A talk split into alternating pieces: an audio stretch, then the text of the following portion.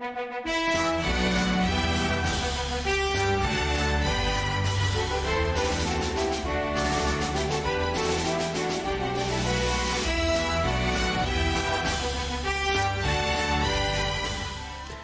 y bienvenidos al vigésimo noveno episodio de la segunda temporada de Conocimientos Musicales. Hoy vamos a hablar de Tannhäuser. ¡Vamos allá!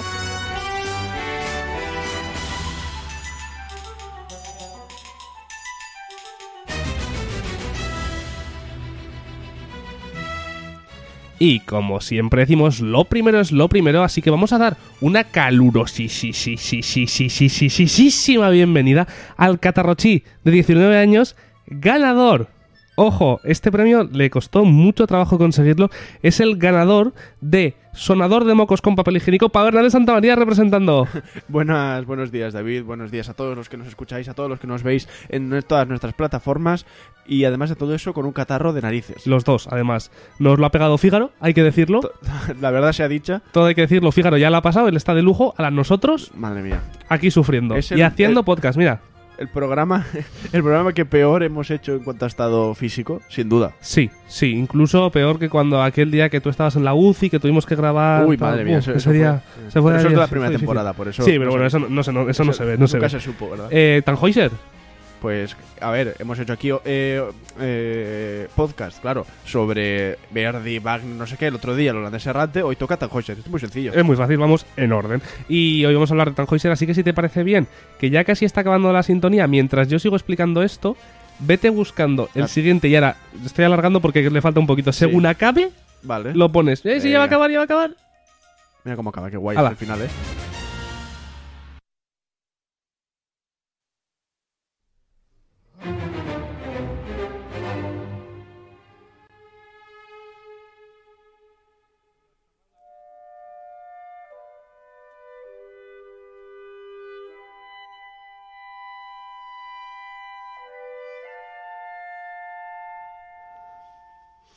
Tannhäuser, compuesta por Wagner, es decir, para aclarar, Wagner nació en 1813 y, 1800, y muerto en 1883, no nació en los dos años. No.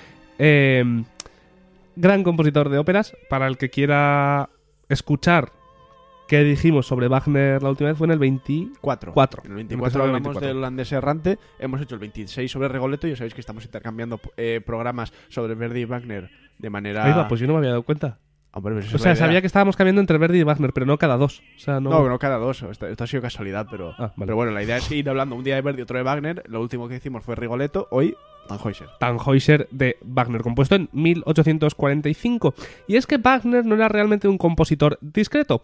Es el ejemplo perfecto este Tannhäuser de 1845, desde su vigorosa abertura, que escucharemos ahora mismo, obertura, no abertura, hasta su estremecedor clímax. Sus obras eran de escala épica, con una trama fantásticamente mitológica y revolucionaria tanto por su duración como por su orquestación. En el caso de Tannhäuser, ni siquiera la palabra ópera atentos a lo que vamos a decir, ni siquiera la palabra ópera se considera ni se consideraba suficiente para definir a este conjunto de notas y, escenas que compuso Wagner, porque Wagner ya se refirió inicialmente a ella como una gran ópera romántica, pero luego elevó la obra a un drama consumado, como lo describió a su esposa Cosima en 1882, antes un añito antes de morir, en 1883. Es el, ideal artístico de Wagner, por entrar ya en materia, el ideal, ideal perdón, artístico y estético es el Gesamtkunstwerk que decía él, es el arte total que después conseguirá evidentemente con la trilogía del anillo del Nibelungo, pero esos pues ya los vimos un poquito en el Onda Serrante, los vemos con gran fuerza en Tannhäuser y Lohengrin pues será un pasito más hasta llegar evidentemente a la primera parte de la tetralogía. Habías dicho trilogía, me parece. ¿He dicho antes trilogía? Pues no, no. Pues es tetralogía, son, cuatro. Eh, por aclarar, Tannhäuser y el concurso de canto en Wartburg, o mejor dicho, Tannhäuser Krieg auf Wartburg, por utilizar su nombre completo, ya que eh, esto es un podcast serio, pues utilizamos el nombre completo. Vamos a poner la musiquita un poquito más alto, que no escucho casi. Eh, es una ópera de tres actos ambientada en el siglo XIII. En ella aparecen diosas, ninfas, sirenas, caballeros y toda una serie de personajes fantásticos. La obertura, que como hemos dicho, escucharemos ahora mismo de la ópera, en su, es su sección más famosa. Los acordes dramáticos y brillantes dan paso a una serie de temas emocionantes y, y expansivos que preparan el escenario para la acción que sigue.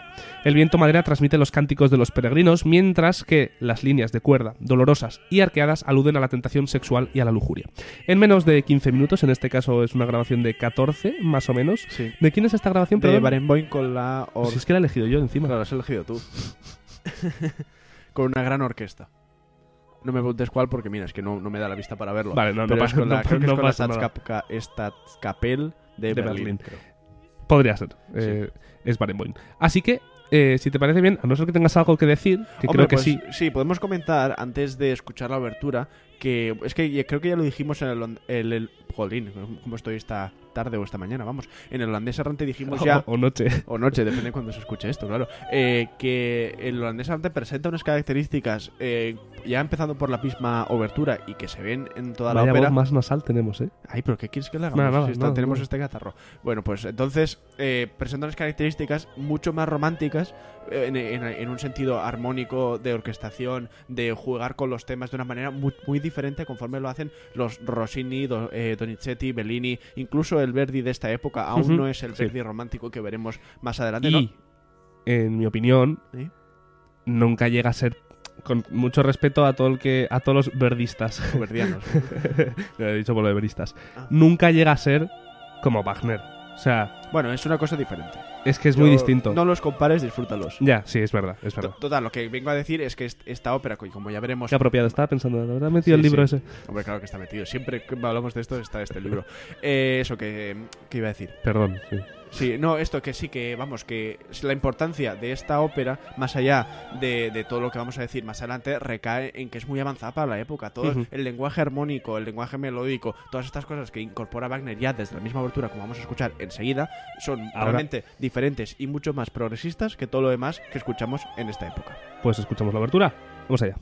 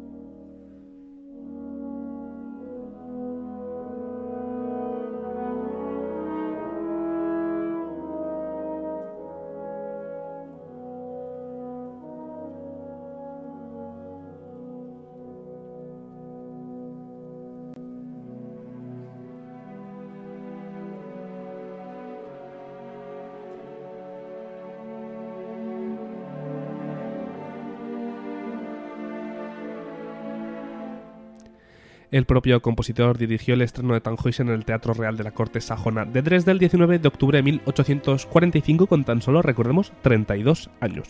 Entre la finalización de la partitura y la dirección de la primera representación había pasado unas largas vacaciones en la ciudad balneario de Marienbad junto con su mujer, su perro y su loro, que después veremos una foto de Wagner con su loro.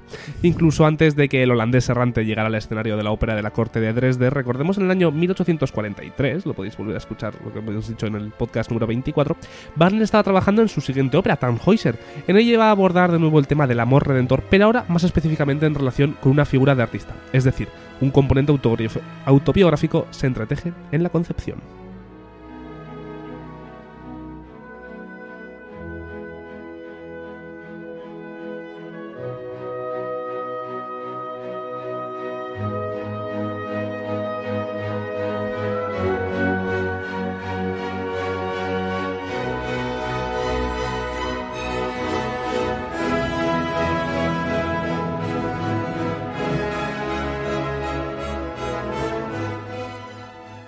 Ya sabéis que es costumbre, así que vamos a hablar de los actos de esta ópera. En este caso tenemos tres actos. Vamos a hablar del primer acto con esta obertura de fondo, este momento grandioso para toda la historia del trombón. Para todos. Y para Sí. las trompas, las tubas, para todo. Para todo el mundo. Esto es espectacular, espectacular. Así que vamos a hablar del primer acto. Nos situamos en el castillo de Wartburg y sus alrededores, Alemania medieval, siglo XIII más o menos. Alrededores, tampoco es concreto Wagner en eso.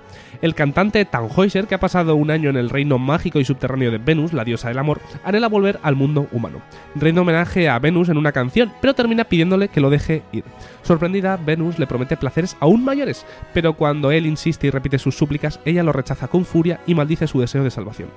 Tannhäuser grita que su esperanza reside en la Virgen María y de repente se ve transportado a un valle cercano al castillo de Wartburg. Una procesión de peregrinos pasa de camino a Roma. Tannhäuser se emociona profundamente y alaba las maravillas de Dios, mientras los cuernos anuncian la llegada de una partida de caza. Es el Landgrave, que luego hablaremos de él, o Landgrave, no sé cómo se dice en castellano, o sea, es- se escribe Landgrave, pero hemos tenido esta Sí, es no- la, la persona encar- encargada de, pues, la autoridad Gestionar unas tierras, gestionar unas sí. tierras o algo así. sí. Efectivamente, en este caso es el Landgrave o Landgrave Hermann con sus caballeros. Reaccionando, reconociendo a Tannhäuser como su amigo perdido, le ruegan que regrese al castillo con ellos, pero Tannhäuser se muestra reacio. Wolfram, uno de los caballeros, le recuerda que su canto le hizo ganar el amor de Elizabeth, la sobrina del Landgrave. Al oír su nombre, Tannhäuser comprende lo que debe hacer y se une a sus compañeros. Hay cierta parte de verdad en todo esto, ¿verdad? O sea, en- Un poco, sí, en la el- vida de Wagner, es claro, lo autobiográfico claro que, hablábamos, sí. que, que Venus no existe, pero me parece que la, la leyenda del caballero Bueno, Tannhäuser... hay que respetar a Todas las creencias. ¿no? Vale, vale. Bueno, pues eso, la ley... Menos menos esta, ¿no? La, la mitología pagana esta, ¿no? Eh, entonces, eh, ¿qué iba a decir? Así que el caballero Tannhäuser es una leyenda medieval, como, como si dijeras el Cid o algo así, Sí. eh, bastante conocida. Y si no me equivoco, todo esto de la Venus y todo lo que pasa después con, con eso, también tiene, tiene un componente mitológico bastante importante. Y de hecho, pues es una de las características de la obra, que, que Wagner coge dos leyendas separadas entre sí y las teje, las entreteje, mejor dicho, para, para crear su, su ópera. y mira si la crea bien. Pues sí. Así que vamos a escuchar un poquito del Sei in Wanderwortert Ajá. del acto 1. Escuchamos un poco, ponemos otra foto y seguimos hablando ahora del acto 2.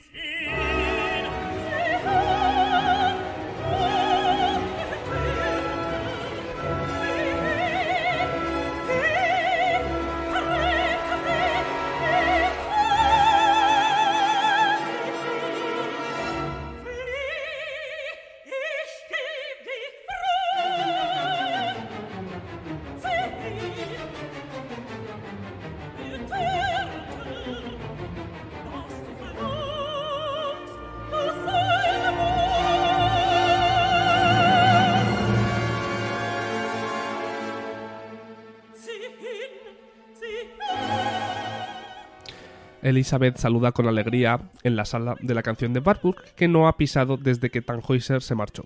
Ahora le guía a Wolfram. Elizabeth, al principio tímida y confusa, le cuenta a Tannhäuser lo que ha sufrido en su ausencia, pero luego se une a él para alabar el amor. Al observar su emotivo reencuentro, Wolfram se da cuenta de que su propio afecto por Elizabeth no tiene remedio. El, Landgra- el Landgrave Hermann está encantado de encontrar a su sobrina en la sala de la canción y juntos dan la bienvenida a los invitados que han venido al concurso de canto, lo De que llamábamos el título de, de esta obra. El Landgrave declara que el amor es el tema del concurso y promete al vencedor recibir lo que pida de la mano de Elizabeth. Wolfram abre el concurso con un sentido homenaje al amor idealizado. Tannhäuser, que sigue pensando en Venus, responde con un himno de los placeres mundanos que escucharemos justo en cuanto acabemos de, hablar de este segundo acto. Otros cantantes contrarrestan sus declaraciones cada vez más apasionadas hasta que Tannhäuser estalla en su canción de premio a Venus para horror de los invitados. Mientras los hombres desenvainan sus espadas, Elizabeth se arroja para proteger a Tannhäuser y pide clemencia a los caballeros. En Landgrave pronuncia su sentencia. Tannhäuser será perdonado si se une a los peregrinos en su camino a Roma para hacer penitencia. Tannhäuser cae a los pies de Elizabeth, a los pies de Elizabeth y sale corriendo de la sala. Escuchamos ahora mismo el himno de los placeres mundanos de Tannhäuser hacia Venus. Os avisaré en el momento exacto en el que empieza Tannhäuser con el himno, que es alrededor del minuto 20, por si alguien lo quiere adelantar.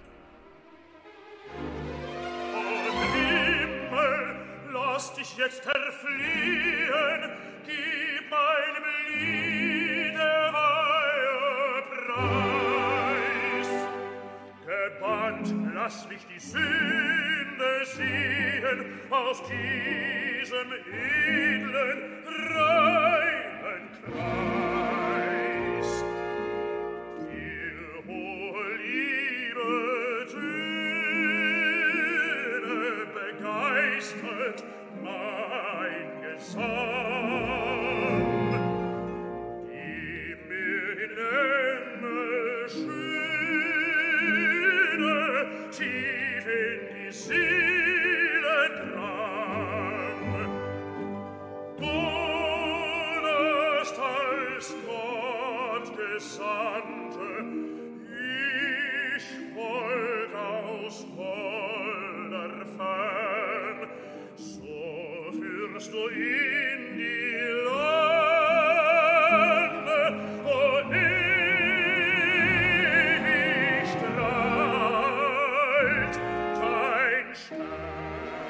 Ahora empieza el himno.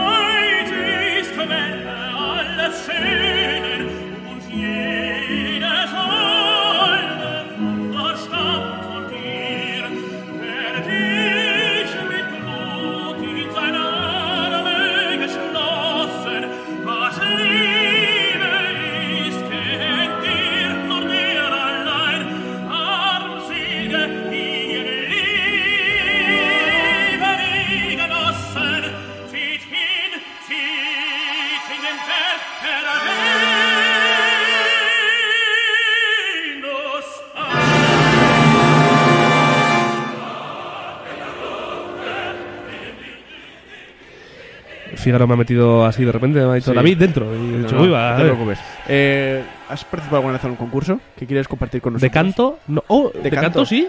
¿Y qué tal? ¿Qué cantaste? Eh, para el musical de Sonrisas y Lágrimas. Ostras, es verdad, es que eh, no sé, igual sí que lo hemos dicho aquí. No bueno, sé. aquí el señor fue eh, Kurt de Von Trapp. Kurt Von Trapp de Sonrisas y Lágrimas. Efectivamente. Y ahora de repente transformamos esto en una entrevista para preguntarte Esto qué fue tal fue la experiencia. 2013, espectacular. Sí, ¿no? Te lo pasaste bien. Muy bien, muy bien. De gira por los teatros de España. Todo. espectacular. Y cobrando dineret. Bueno, buen dinero, ¿se puede decir? No lo sé, la verdad. No lo o sea, no, no sé cuánto Lo gané. iba a mi padre eso, ¿no? No, yo sé que me compré, me compraron mis padres con ese dinero unas gafas, Sí, un trombón de plástico bueno. Y seguramente algo más, pero no, no me acuerdo. Y un fosquito, Un me acuerdo. fosquito, ¿no? Me regaló mi padre, esto lo estará escuchando mi padre porque escucha el Hola. podcast, me regaló un fosquito cuando me cogieron. Yo, si tengo que elegir que alguien me dé un regalo alguna vez, que sea un fosquito. Lo dejo aquí por Con si una buena un noticia, regalo. con una buena noticia siempre entra bien un Sí, fosquito. y con una mala te alegra un Sí, poco. te- por lo menos te, te- te consuela. Eh, pasamos a hablar un poquito del, del acto 3.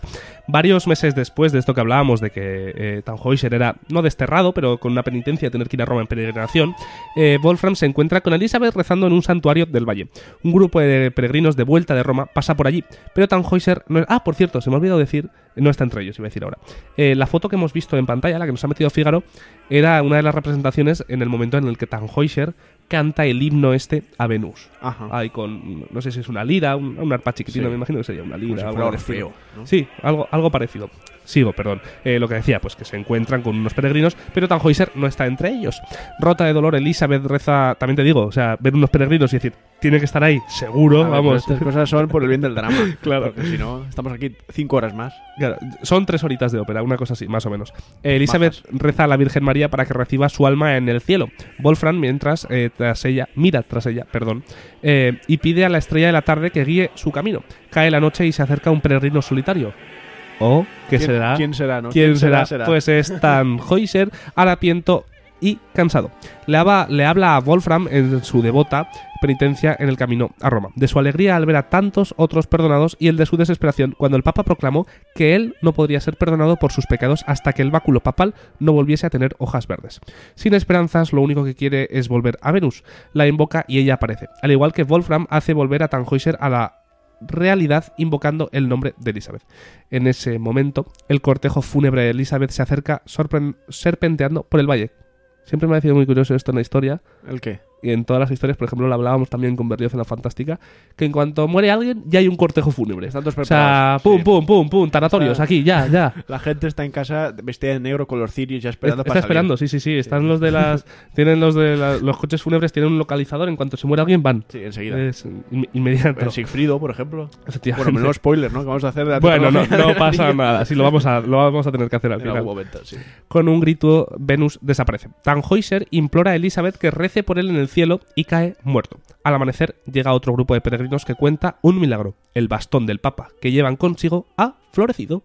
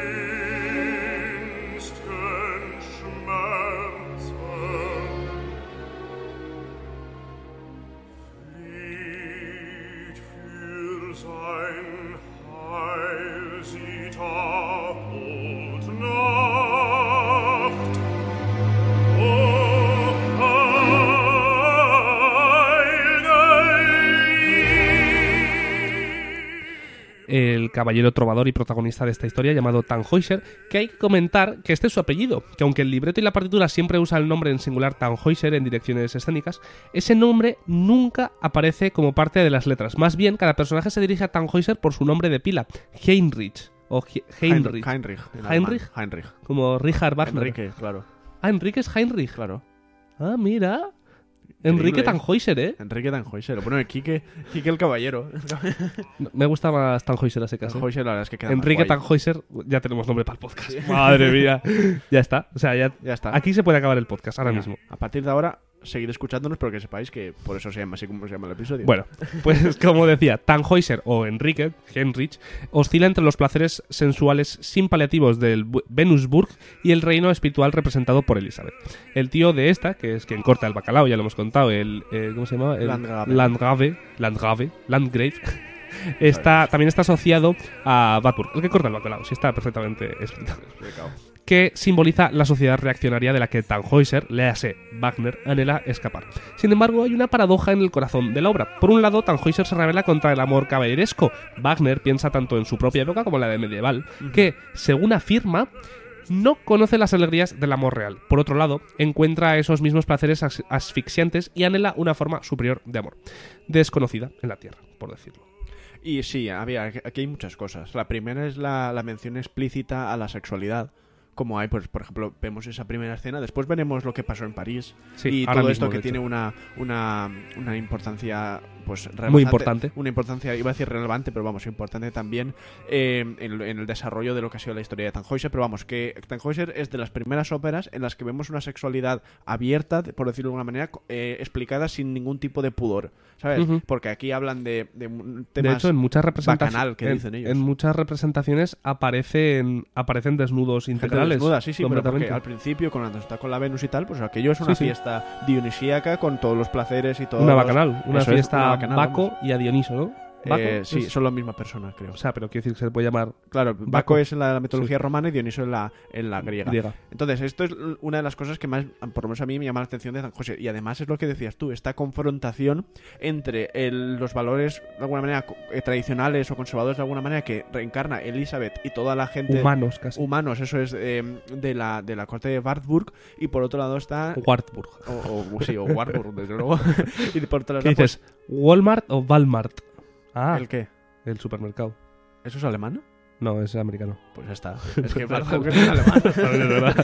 Bueno, entonces eh, tienes por un lado lo que les representa Elizabeth y lo que les representa Venus, que es una cosa completamente, como dijéramos, más libre de alguna manera, desenfrenada, sin ataduras. Entonces, claro, aquí eh, Tannhäuser lo que le pasa a toda la ópera es que se va debatiendo entre unas y otras porque a veces le apetece más la marcha, podríamos decir, y otras pues tener un amor más cortés, más romántico, más tradicional. Y... Que por cierto, para marchas, la que hablamos el otro día en el podcast. Sí, es verdad. ¿Has acabado con esto? Eh, sí, más o menos. Porque Igual quiero hacer- dar más vueltas, pero vamos. Quiero hacer la cuña publicitaria que nos se nos ha olvidado al Tírale. principio. Nos podéis visitar en nuestras redes sociales, visitarnos en YouTube, ver nuestra segunda temporada en vídeo, eh, seguirnos en Instagram y escucharnos en Spotify. Suscribíos. Suscribíos a todo, a todo lo que hay. Además de visitar nuestra página web conocimientosmusicales.com y apoyarnos en nuestro Patreon, patreon.com barra conocimientos musicales o en co barra fi, co guion fi punto com barra conocimientos musicales. Sí, Además, desde aquí, desde aquí mandamos dos saludos. adelante. Uno a Julio Maldonado, Maldini. Ma- Maldini. alias Maldini. alias Maldini. No queremos explicar por qué, pero mandamos un saludo. El que me sigue en Instagram seguramente ya lo sabe. Sí, efectivamente. Y a Miriam García y a sus alumnos de Historia de la Música. Ah, es verdad. Es verdad, ¿eh? Lo dejamos ahí. Estamos a tope con vosotros, chavales. Aprended. Aprended que, Hacedle caso a Miriam. que es una gran profesora. Muy, de las Él, él lo sabe bien, yo Sí, no, sí, la- sí. no tengo el placer, pero él lo sabe bien. Por lo tanto, lo que veníamos hablando. Dale. Lo que se necesita es un mejor equilibrio entre lo físico y lo espiritual. Lo que decía Pau, no sabe qué debatir, pues un equilibrio, algo en el medio. Y una mejor apreciación de las necesidades de los demás. Pero Tannhäuser está demasiado obsesionado consigo mismo, es demasiado narcisista para reconocer el hecho. Si entendemos la redención como un proceso de autoiluminación, entonces la salvación proporcionada por el sacrificio de Elizabeth marca la posibilidad de un giro de su ensimisma- ensimisma- ensimismamiento. Ensimis- Sí, hacia un amor más desinteresado y empático. Recordamos, en el podcast 24 hablamos de la trama del holandés errante, en la que la historia más o menos se repite. Es parecida, Es, sí. es muy parecida. Eh, pero en esta ocasión se nota que Wagner ya había tratado este tema de la redención y en Tannhäuser lo hace desde la experiencia de haberlo hecho con anterioridad. Sí, es que el tema de la redención y de cómo la persona, pues, eh, eso, pues puede redimirse, ¿no? O reconciliarse con Dios y consigo mismo es una cosa. La redención, ¿eh? no la rendición. No, no, por supuesto, de Breda, ¿no? Claro, estaba pensando yo en la rendición de Breda. Eh, es una cosa clave, decíamos, en la producción de Wagner. O sea, ya no solo en el holandés y aquí en Tannhäuser, sino en la, en la tetralogía del, anillo. Aunque volvamos a referenciarla sin haber hablado, en fin, el que la conozca un poco sabrá. hombre. Hablaremos en el futuro, por supuesto. Bueno, pues esto también se trata Para el que esté escuchando este podcast Sí, dentro de varios meses, es verdad. ios, iros Al a- a- 30 y al 40 40 y alguno, o a la tercera temporada. Buscarlo, desde luego. Escuchadlo por ahí. Bien dicho. Entonces, ¿qué pasa? Que aquí la redención se produce, si te da, da un, o por lo menos a mí me da la impresión que es una especie de casi un chiste cruel, porque a él la redención le viene cuando el Papa le ha dado como la bendición para que, bueno, pues pueda seguir viviendo en paz consigo mismo con Dios, cuando él ya está muerto. O sea, él ha muerto debatiéndose y tal, Le dice el buscando la papá, rendición. le dice el papá, no puedes, Eso es, no hasta que no florezca mi báculo, eso es. y según se muere, Va y ¡pum! florece. Es que es, es ironía cruel, ¿eh? Es como fue en Los Simpsons cuando decía, cuando vea cerdos volando y salían ahí. Sí, sí, exactamente. Sí, ¿no? y, y eso, que, que es de esta manera como se produce la redención en Tannhäuser. Y, y bueno, y él mismo reconoce en unas cartas que tiene por ahí que si bien empezó, como decíamos, el tema de la redención en, en el holandés, bueno, pues es en Tannhäuser y en Lohengrin donde él ya se sentía más cómodo y donde se sentía con más propiedad para hablar de este tema. De hecho, la siguiente o, eh, el siguiente programa que hagamos sobre Wagner será sobre Lohengrin, precisamente. Sí, o debería serlo. Bueno, por, por años, Sí, por, sí. por años debería Será. serlo. La paradoja de Tannhäuser se acentúa por el hecho de que, aunque la sensualidad desenfrenada se condena en el texto, se celebra en términos meramente musicales. Eso es. Eh, nada en ninguna de las obras anteriores de Wagner se acerca a la desvergonzada estimulación de los sentidos ni a la intensidad de las casi voluptuosas armonías que tiene Wagner en, en el acto 1 de la Bacanal, que Sí. hemos mencionado antes, compuesto para la producción parisina de la obra en 1861. Que si os parece bien, escuchamos y explicamos eso de qué es la producción Sí, parisina. tiene miga. Escuchamos la Bacanal.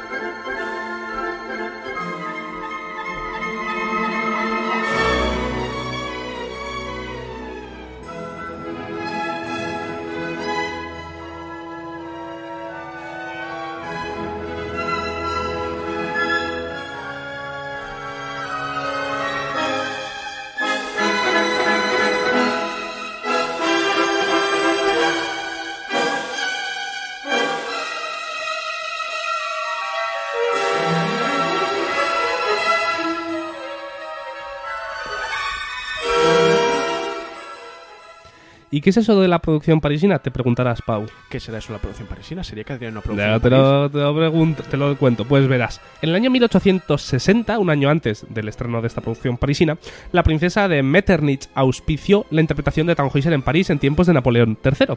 Si bien Wagner esperaba estrenar su obra en el Théâtre Lyrique, su presentación en la Ópera de París implicaba incluir un ballet en el segundo acto de la obra, como era tradición en ese teatro. Lo que pasa que es que, habiendo escuchado de qué va la historia, no pega nada en el segundo acto No, un ballet la verdad es que no. que es cuando le mandan a Roma. Sí. ¿Qué pega ahí el pobre Wagner desterrado casi? Y aquellos un, bailando, un ¿no? ballet ahí. Pues ante la imposibilidad argumental y dramática de incluirlo en este acto, Wagner optó por introducirlo a continuación de la obertura, representando el mundo sensual de Venus a través de una bacanal, que es lo que hablábamos antes de, de la, de la manera voluptuosa y desvergonzada de Wagner de presentar la sensualidad y la sexualidad de este modo. Correcto. Eh, ¿Recuerdas que seguramente perfectamente cómo en el holandés errante empezamos a contar una anécdota Sí, que, que hemos hablado- que era hemos del- hablado antes, sí. que, de- que era del holandés y resulta que no, que era ¿Eso se de- subió al final o cortamos esa parte? No lo sé, pero bueno, el caso es que la historia que hay chula, bueno, chula o interesante de París Muy es, chula, es, chula. es esta. Como en París, en esta época, por lo visto, era costumbre, ¿verdad? Incluir los, los ballets, como decías tú, en el segundo acto. Pero no tenía un... O sea, no era porque sí. No era, no era una necesidad artística, sino más bien una necesidad Social. social. ¿Por qué? Porque el club de jinetes de París, que tenía mucha importancia en la época a nivel pues social y como digan, o sea, era gente muy importante y que cortaba el bacalao. Le daban mucho al caballo eso. Eso es, al caballo a los dos tipos, ¿no? Eh, bueno, pues eso, que la eh, esos tenían costumbre de ir a las óperas, pero no a ver la música o a escuchar la música o a ver la función, vamos, en definitiva, sino porque Hacerse ver. Hacerse ver y sobre todo a quedar después con las bailarinas en los camerinos y después pasar lo que tuviese que pasar Sí. entre ellos y las bailarinas. Una bacanal. Entonces, ¿qué pasa? Que Wagner, la buena bacana, eso es. Seguramente, Eh, o sea. Wagner obliga a, a los jinetes a ir antes, a, digamos desde el principio de la representación. ¿Por qué? Porque incluye el ballet eh, en el- al principio, cuando ellos lo esperaban mucho más adelante. Ellos tenían la costumbre de llegar tarde para ver solamente el ballet y, digamos, el final de la ópera, y, y Wagner los hizo, de, en el sentido que al ponerlo al principio, los hizo ir eh, al inicio. Entonces, estos se enfadaron mucho y en las funciones siguientes repartían pitos de, de pitar a la Sí, gente sí. por ahí para abuchear a Wagner y todo esto, hasta que al final Wagner se hartó de todos. Era, estaba- era, era, un- era una ópera con un montón de árbitros invitados. Eso ¿sabes? es, eso es. a Y abucheando y perros y no sé, bueno, aquello debía ser una, un alboroto como el de la, la consagración de la primavera. Y de hecho hay una grabación en YouTube, me suena, De esta época es imposible, de audio. Me, me quiere sonar. Bueno, la buscaremos, si existe la, la pondremos en algún Igual me estoy tirando un triple. Me parece, a mí, de- desde- sin saberlo, me parece que sí. Porque Pero me quiere sonar, es ¿eh? Que hay una. 1860 61. o 61. Ah, hay que informarse. Ese ¿eh? año, ese fue, fue clave claro, para claro. el- Estaba el- el- los hermanos que inventasen. Eh, yo me suena. Igual me estoy. No sé. Total, que los jinetes estos se propusieron fastidiar la ópera, pues dándole herramientas a la gente para que la buchara y tal, y lo consiguieron, porque se Efectivamente. hartó de París, retiró la ópera y jamás volvió a estrenar una ópera en París. Pues ido bien. Que se fastidiasen, no haber tocado las narices. Ahí está. Volviendo con la ópera en sí misma, que la, o sea, esto también es ópera, pero bueno, quitando anécdotas, eh, hay que destacar que Tannhäuser marca una nueva etapa en la desintegración de los números formales, aria, dúo y coro, que caracterizaban la ópera tradicional. Sí, señor. Siguen estando presentes, pero de forma menos evidente que, por ejemplo, en el Der Fliegen de Hollander, el holandés errante. Para los Eh, que no hablen alemán. Claro, para los que no sean como yo. Aquí también vemos a Wagner acercándose al tipo de síntesis músico-poética que implica una fusión indisoluble del texto y música que iba a distinguir sus dramas musicales de madurez. El estreno fue un gran éxito, pero Wagner siguió trabajando en la partitura. Wagner era un poquito Bruckner, quizás. Sí, no, y ¿sabes qué pasa? Que sabía que esta ópera era algo más. Sí. O sea, él mismo cuando... cua- O sea, tú escribes Tannhäuser, Y, y- y lo escuchas una vez y dices, "Bah, aunque está en tu cabeza, ¿no? ¿cómo me ha quedado? Y ya, ya sabes que has escrito Como una- cuando, como una cuando haces un- una buena comida. Eso es. Que se la has aprobado a todo el mundo. Mira, mira, mira qué cocinado. Mira qué bueno. Entonces, claro, sabiendo lo que tenía entre manos, digo, ¿qué, qué cosa tan buena he escrito, pues se pasó toda su vida retocándola. Efectivamente. Sin embargo, algo que no que prácticamente no cambió fue eh, la parte del protagonista de Tannhäuser, aunque a pesar de que las exigencias de resistencia vocal impuestas al cantante central eh, siempre han sido Tannhäuser, siempre han sido una de las eh, de, de- de los Papeles, ¿no? Sí, de los papeles más duros que ya hablábamos también. ¿Qué qué papel era? Ay, sí, De pero eso era de de mujer, sopranos, era sí. de, mm, de la de Nabucco. De la- Nabucco, la efectivamente. Abigail de, Efectivamente. de Nabucco. Sí, que era un papel que a muchas a muchas cantantes les ha llevado por el camino de la amargura. Pues en Sí. este caso Tannhäuser Uy, no, creo. no creo que haya llevado a nadie por el camino de la amargura. Dicen, dicen que es el tenor más difícil de la historia de la ópera. Puede ser, puede ser. Es, es muy, muy, muy difícil. Bueno, luego en la tetralogía encontraremos papeles muy, muy difíciles también. O sea, Wagner no se cortaba en eso. Eh, no tenía no tenía Sibelius que le dijese hasta dónde podía llegar un la cantante, roja, claro, ¿no? Que te sale ya en rojo. Pero, pero se, se pasó, se pasó. Eh, aún así, siempre ha sido una de las óperas más interpretadas po- de, de Wagner por todo el mundo. Y las piezas de su conjunto, en general, incluyendo la obertura con su conmovedor coro de los peregrinos, que escuchamos al principio, ¿Qué te refieres con esto? la, la melodía esa de pi, pi, Ah, vale. pi, El po. tema de, de los peregrinos está ya metido en la abertura. ¿no? Es el tema principal de la. vale, vale, vale. Bueno, el tema, el primer tema, se podría decir, no es el principal. eh, bueno, sí, casi también. De la obertura. Aparece ya al principio. De hecho, vamos a escuchar ahora. Bueno, ahora lo voy a decir. más, Eh, la entrada de los huéspedes en Wartburg y el himno de Wolfram a la estrella de la tarde o al lucero de la tarde. Han seguido siendo las favoritas de siempre. Ya que la obertura la hemos escuchado con anterioridad, eh, al comienzo del programa, en, en concreto, vamos a escuchar otro momento característico de esta ópera: el coro de los peregrinos del acto 3. Lo escuchamos y nos despedimos ya dentro de nada. Vamos allá.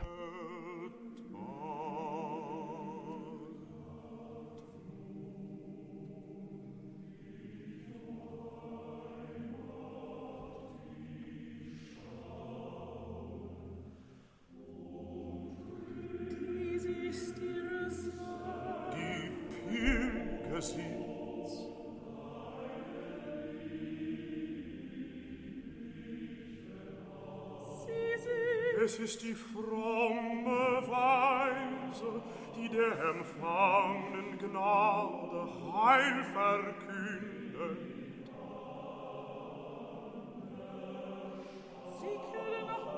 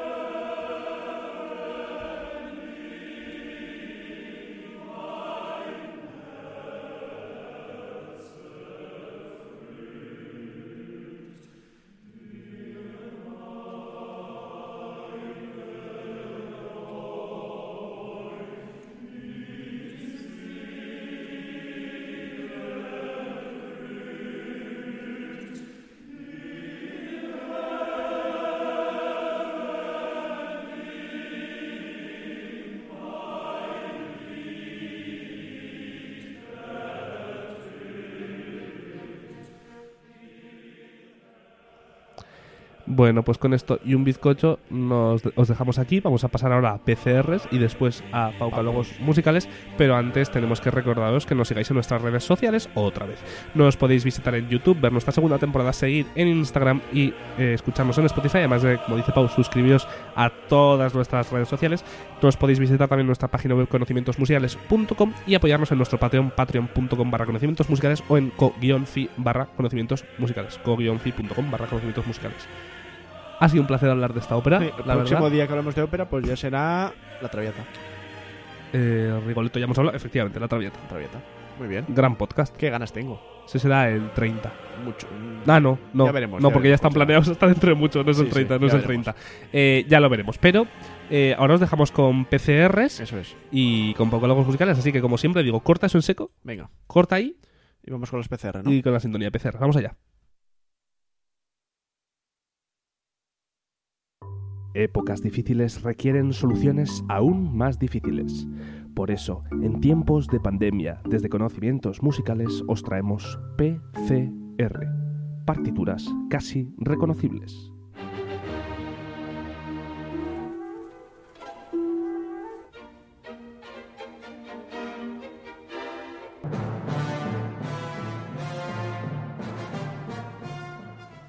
Hola y bienvenidos a PCR Partituras casi reconocibles con un resultado de 15-10. Así es. Pasamos a la cuarta vez que jugamos a esto, No quinta. lo sé.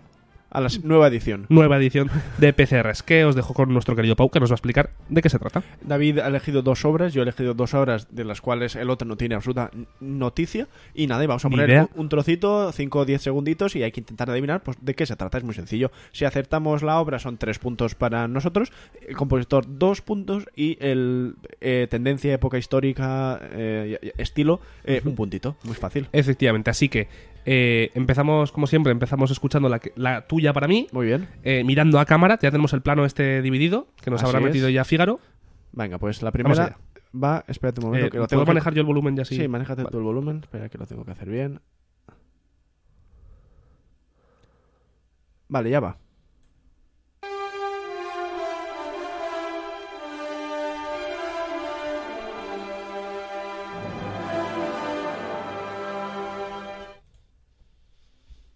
¿Cómo lo ves? Muy negro, ¿eh? ¿Muy negro? Esas trompas ahí. Vamos a añadir una, una. No, una nueva. Ya lo añadimos el otro día. Si no lo sabemos, podemos escuchar por dos puntos a mitad de, Sí, de esto. Pero eh, ahora voy a hacer una, una aproximación. trompas, carácter potente. Muy bien. Eh, ¿Has por escuchado bien decir- la orquesta? ¿Quieres escuchar un poco más de la orquesta para ver qué tipo de texturas Vale, sí. Vale. Voy a decir por ahora Mahler. Bueno, Porque por, por cuadra, poco ¿no? me, me cuadra. Pero vamos a escuchar ahora la mitad. vale, es que ya está puesta la mitad, pero bueno, ¿qué quieres? ¿El principio o el final? Eh, venga, al final. El final. Tienes que Por dos puntos ahora. Tienes que elegir el Ah, principio. pero que me habías puesto la mitad de la obra. Sí. ¿Por qué? Bueno, pues porque... Pues entonces por el principio. Vale. Claro, pero esto, oye, esto no lo habíamos hecho nunca. Venga, vamos. Uy.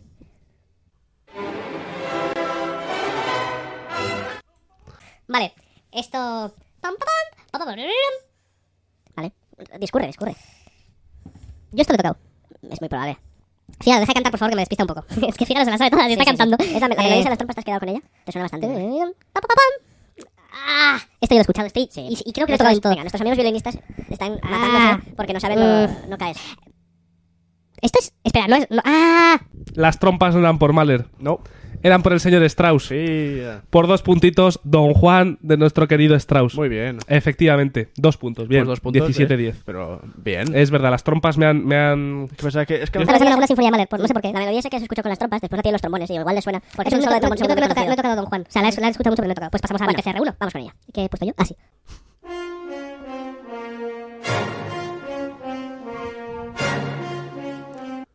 Bueno, ya está, ¿no? Sí, bueno, quiero decir, si has escuchado y la conoces, conoces el resto. Sí, claro, claro, a ver, pues es que estamos en lo mismo. Eh, trompas potentes, orquesta potente y tal. No, te digo que engañe, Sí, no, ya, pero a ver. pero es que- tiene, tiene un poco de truco esta. Sí, no, no, a ver, esto es Tchaikovsky. Sí, muy Porque es que siempre pones Tchaikovsky. me ha pillado. siempre mi PCR1 siempre estaba Sí. Tchaikovsky. Pasa que, a ver, Joder, la llevaba yo ya sinfonía. 5 o 6 aquí. Que no, pues, no sé yo si es la... Ya- yo creo que no voy a pillar nunca. no sé si es la cuarta o la quinta. que Voy a decir que es la quinta. Eh, no es, si quieres, te dejo poner a mitad porque te puede dar una pista muy clara. Vale, va. Por dos A puntos. la mitad. Venga. Hala, ya, para, para, para. ¿Qué suena por ahí? Ah, ostras, claro, es el concierto de piano de. Muy bien, dos. Dos puntos. puntos por segundo 17 intento. a 12. Vale, sí, sí. ¿Ves cómo el- el- la mitad te iba a dar, te iba Sí, a dar sí, un- sí. una ventaja importante. Vale. Vale, me toca. Te va a Eh, sorprender. espera, voy a.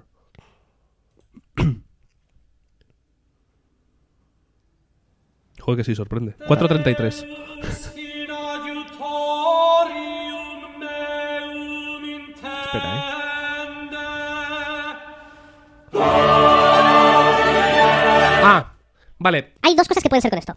Vale, Uno, el puede ser, compositor lo vas a sacar ya, ¿no? puede ser el Orfeo Eso es. o puede ser eh, las, eh, las vísperas de Muy bien, Monteverdi. Muy bien, Entonces, ya sé que es Monteverdi, entonces dos puntos tengo seguro. correcto. Y teniendo en cuenta que hay voz eh, un poco eh, De, de clérigo, Voy a decir que son las vísperas. Muy bien. Las muy vísperas bien. de Monteverdi. Es el principio de las vísperas de 1610. Vamos. Y es que me viene al pelo. Lo he hecho un poco aposta porque es que la semana que viene creo que toca podcast de historia y Sí. esto se va a hablar. Ah, ya ah, pues mira, le va a gustar mucho a mi hermano. vamos, vamos introduciendo el tema. Pues muy 20 bien. a 12. ¿20 has hecho ya? ¿De la 17? Ah, es verdad, sí, sí. Jolín, qué tío. Vamos a la segunda. tú como. Creo que también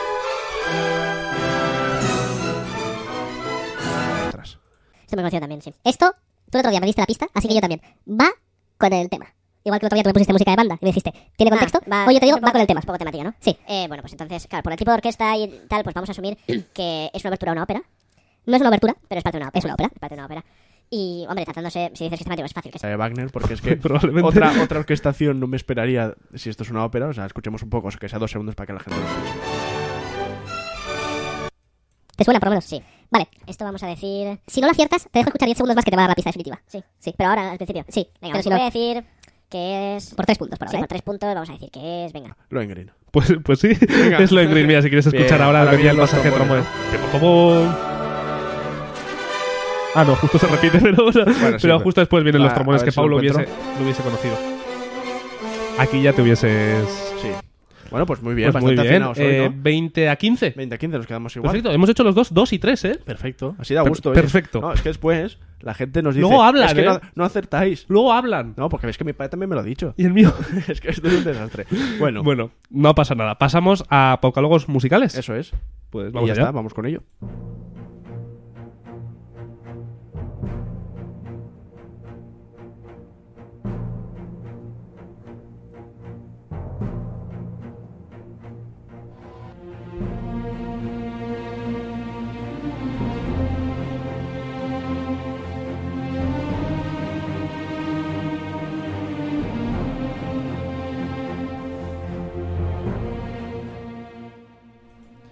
Hoy, en Paucálogos Musicales, ¿Qué nos habrá traído? vamos a hablar de si sueñan los androides con ovejas eléctricas.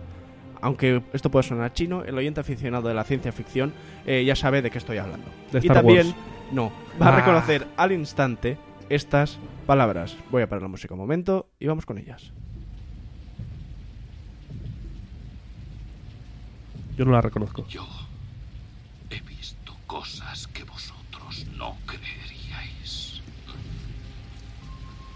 Atacar naves en llamas más allá de Orión. He visto rayos de brillar en la oscuridad cerca de la puerta de Tannhausen.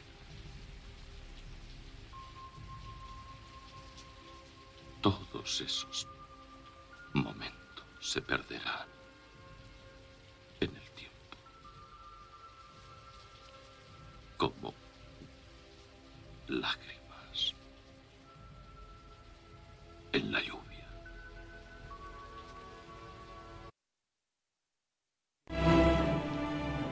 Esto que escuchábamos. Ay, espera, que tengo que cambiar la música. Si es que yo me escribo aquí los cambios de música y después no los hago ni caso.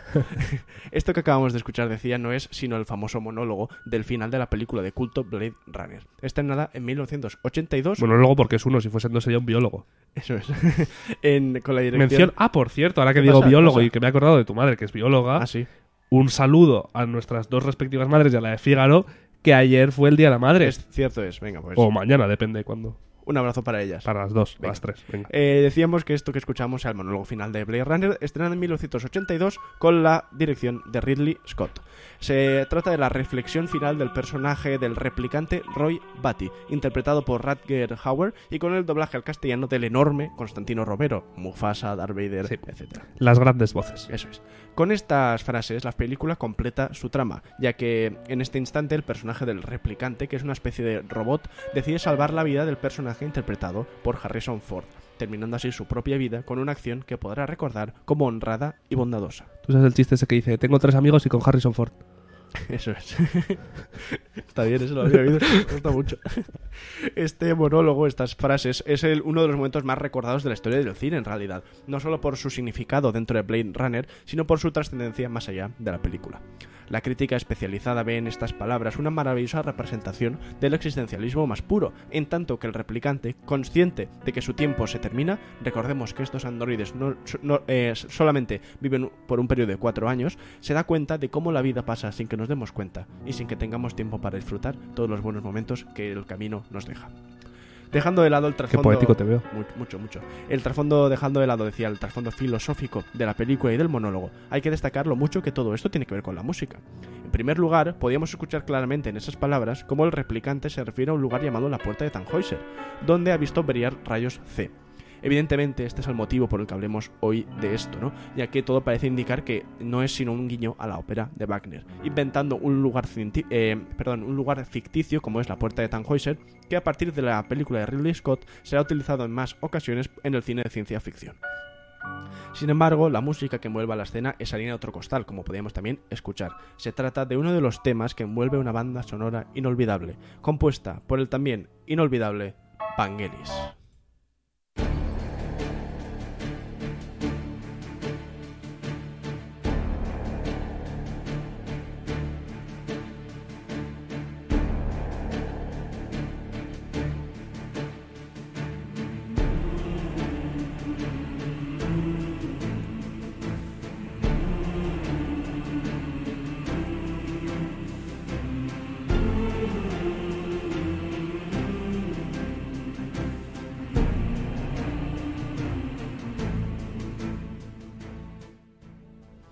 Evangelos Odiseas Papanatsiou Parece Mozart.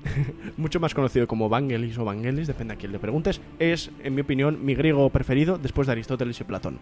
No sé el tuyo, pero yo entre los Yo griegos... prefiero el yogur. El yogur, vale. Heroicos, ¿no? Eh, es también una de las mentes musicales más brillantes del siglo XX. Suyas son algunas de las bandas sonoras más conocidas de siempre. Blade Runner, Carros de Fuego, 1492 La Conquista del Paraíso, que es lo que escuchamos. Además de una extensísima carrera en solitario en diferentes grupos que lo han elevado a la categoría de genio en muchos ámbitos, como son la música electrónica, el- la New Age, la música contemporánea, el sintetizador, la música ambiental, etcétera, etcétera, etcétera. Creo que con que digas etcétera ya se sabe qué es. Ya, pero es que Ah, vale, es para dar dramatismo. vale. Hoy eh, nos centraremos solamente en su trabajo para la banda sonora de Blade Runner, pero si alguien está verdaderamente interesado o interesada en la carrera de este gran griego, no solo por su figura eh, física, sino por su figura más allá de, Sí. lo, de lo físico, eh, eh, os Acabas de llamar gordo. No, no, no, no. vale, no. vale, perdón, eh. Alto. Grande. Os recomendamos los episodios de Aquí hay Dragones, en, lo- en los que el director de cine Rodrigo Cortés habla sobre su carrera con bastante más acierto y profundidad que yo. Tenemos Qué pendiente bien, una entrevista a Rodrigo Cortés. ya veremos, sí. Qué bien habla Rodrigo Cortés, eh. Qué gracia tiene para hablar. Y qué voz. Y qué voz más chula tiene. Sí. Bueno, de momento vamos a pasar a hablar de una de las obras maestras de la carrera de Vangelis, la música de la película de Ridley Scott, Blade Runner. Para los que no lo conocéis, suena así de bien.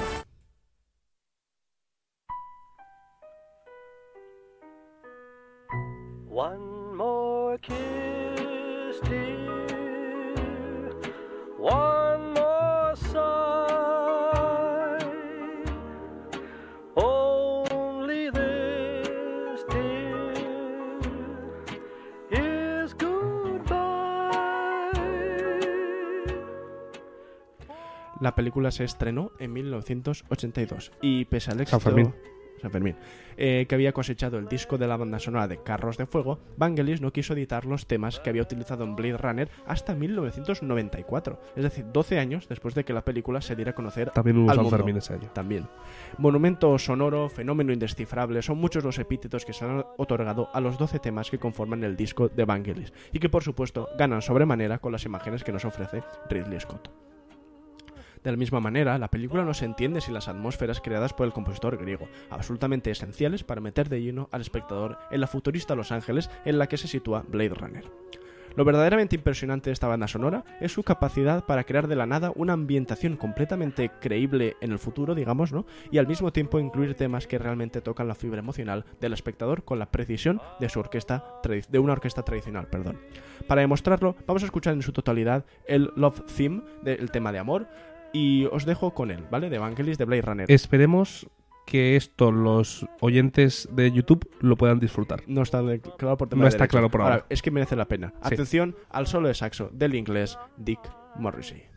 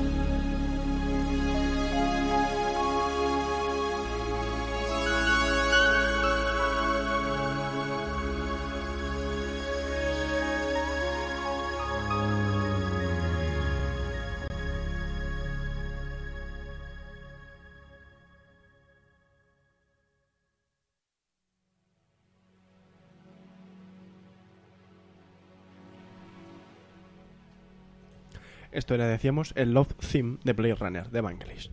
Dice la leyenda... ¿Qué? Precioso. La verdad que sí. Dice la leyenda que desde el momento en que Ridley Scott le enseñó en diciembre de 1981 un pequeño avance del tipo de película que tenía en mente, Vangelis se dedicó en cuerpo y alma a la elaboración de la banda sonora. Por lo visto, Scott le puso unas imágenes sin sonido ni diálogo que ya mostraban un poco la estética característica de Blade Runner, y después le dio una cinta VHS con esas imágenes para que el griego, digamos, se inspirara a la hora de componer. Cuentan que Vangelis aún conserva esa cinta. La influencia más clara de la que bebió Vangelis es sin duda el trabajo de Wendy Carlos en La Naranja Mecánica. Los sintetizadores Moog son los protagonistas de la obra más polémica de Stanley Kubrick, o por lo menos de su banda sonora, estrenada en 1971, y que marcó un hito en el mundo de la música electrónica. Pero eso está explicado en un artículo en nuestra web, así que lo podéis leer si os interesa. Conocimientosmusicales.com. Eso es.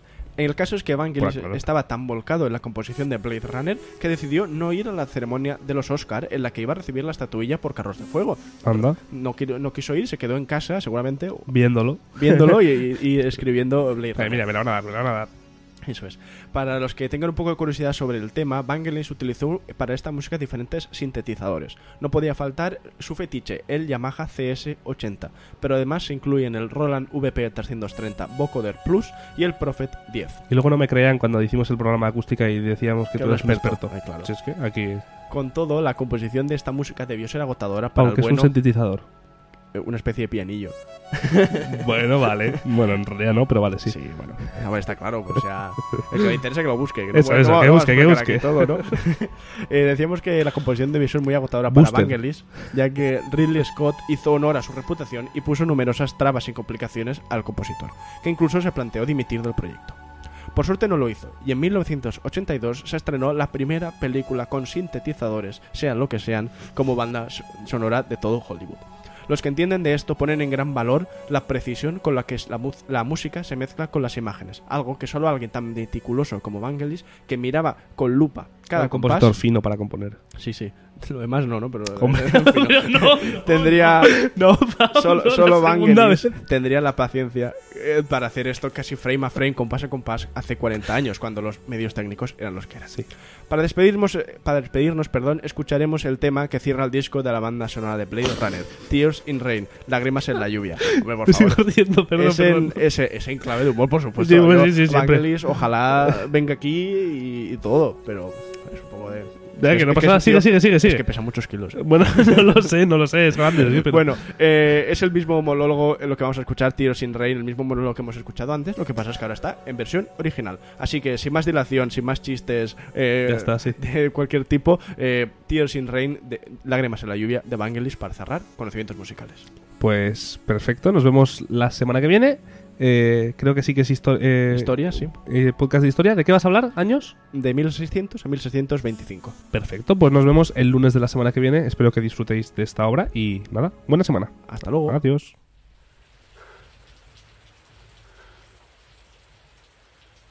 I've seen things you people wouldn't believe. Attack ships on fire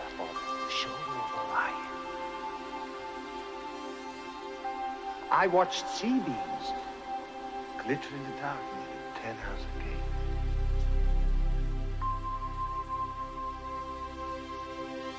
All those moments will be lost in time. Like tears